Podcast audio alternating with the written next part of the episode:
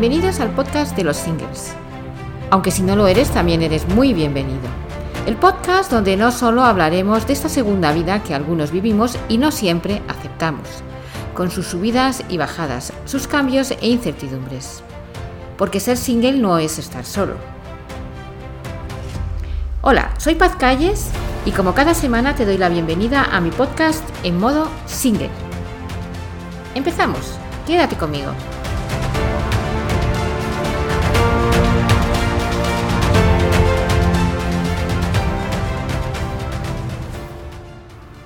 Hola, ¿cómo estáis? Otra semana más, os doy la bienvenida al canal y em, vamos a ver lo que tenemos preparado. Bueno, poco a poco vamos avanzando. Tras una introducción y entrada al mundo single del primer capítulo, la definición de contenidos del segundo y un tercero en el que me presentaba, quiero ahora definiros con más precisión qué es ser single y qué no es ser single ya que todavía todo esto induce a error y se crea un cierto rechazo dentro de la propia sociedad. Quizás porque algunas características son volátiles y no permanentes, además de no ser algo fijo e inamovible, es difícil acotar los términos. Pero sí es verdad que aquí sí aplica lo de Dios los cría y ellos se juntan. Si te preguntas por qué te diré que es bastante lógico, ya que quizás las personas que tienen relaciones familiares más estancas y organizadas no necesitan llenar su ocio o encontrarse dentro de la revolución que es una separación. Esta es la idea que intentaba definir en la introducción de este podcast y que es un revoltijo extraño de necesidades, ganas, inseguridades, búsqueda de nuevos valores, etcétera, etcétera, etcétera. A pesar de que las estadísticas nos han puesto en el mapa, hay personas que ni siquiera saben que existimos. Y algunos creen que el ser single es una continua búsqueda del pasátelo bien, liga, atrochimoche y que incluso somos un peligro para las parejas en relaciones estables. Nada más lejos de todo esto. Pero ¿quién integra el grupo single y por qué es tan difícil que nos identifiquen como grupo?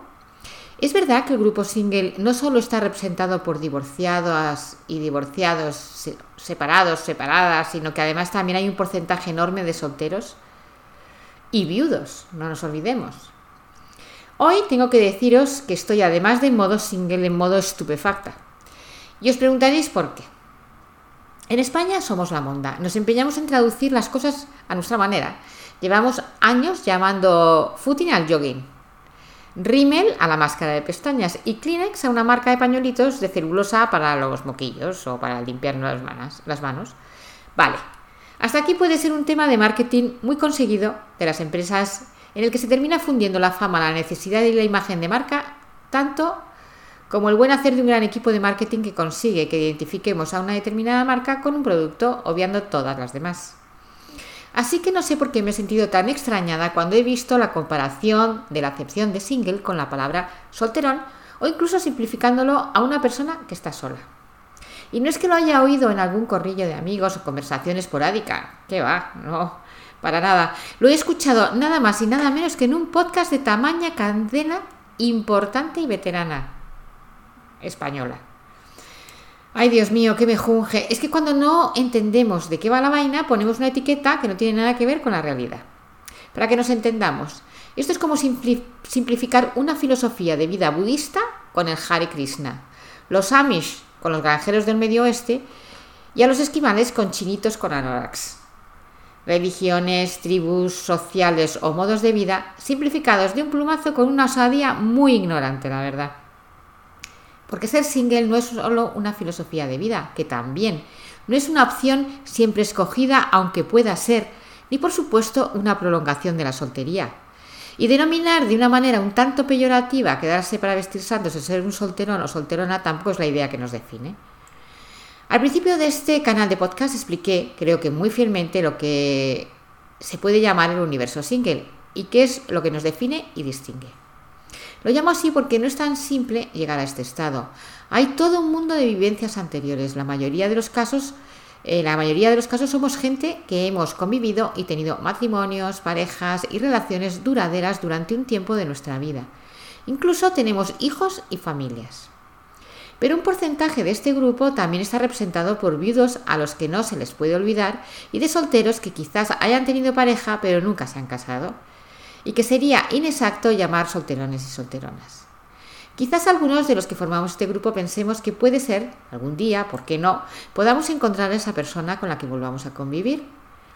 A otros de nosotros, en cambio, ni se les pasa por la cabeza y casi casi dan un paso atrás mientras se esbozan una cruz al aire y un va de retro Satanás. No se puede hablar de lo que no se sabe, pero claro, para ello hace falta humildad, esfuerzo para documentarse y empaparse bien de una realidad aplastante, además de unas muy buenas gafas de mil aumentos para poder ver lo obvio. Aunque esas gafas deberían llamarse profesionalidad. Nunca escribiría de la pesca del salmón en Yemen, porque además de ser un tema que no domino, tampoco es que tenga ninguna voluntad de hacerlo, no me atrae en absoluto. A no ser porque es el título de una peli de relativa fama, me interesa más bien poquito, por no decir nada de nada.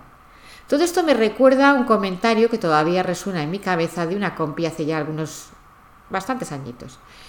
Empezábamos a salir con un grupo de gente, una pandilla, y ante una reacción de alguno de los chicos comentó, pero hombre, da igual, ¿no ves que son singles? Queriendo decir que su compromiso o interés por una relación o la posibilidad de cazarles entre comillas, era muy remota. En aquel caso tampoco me importaba ni era mi intención ni pescar ni cazar, así que lo dejé correr y así se quedó. Pero hoy me he sentido un tanto molesta.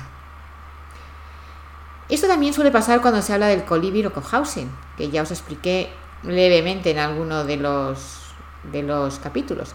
Aquí la posible convivencia de gente de mediana edad que no quieren vivir solos y pretenden o les gustaría hacerlo con sus amigos allegados en circunstancias parecidas, se extrapola inexorablemente con las residencias de ancianos.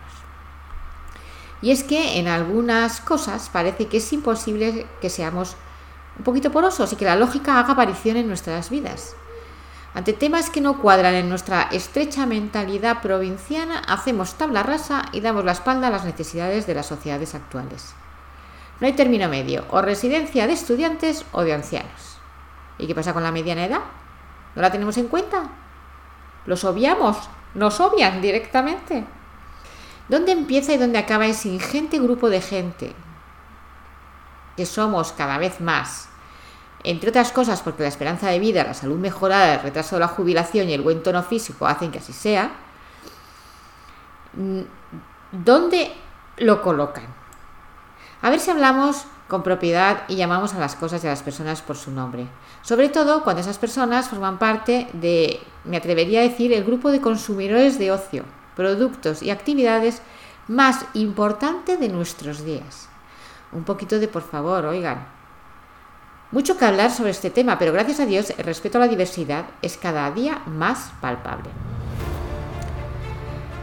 Recuerda apuntarte al canal para no perderte nada de todo lo que está por venir. Me encantaría comentaras tus impresiones, opiniones y dudas. Ya sabes, reseteate y sígueme en modo 5.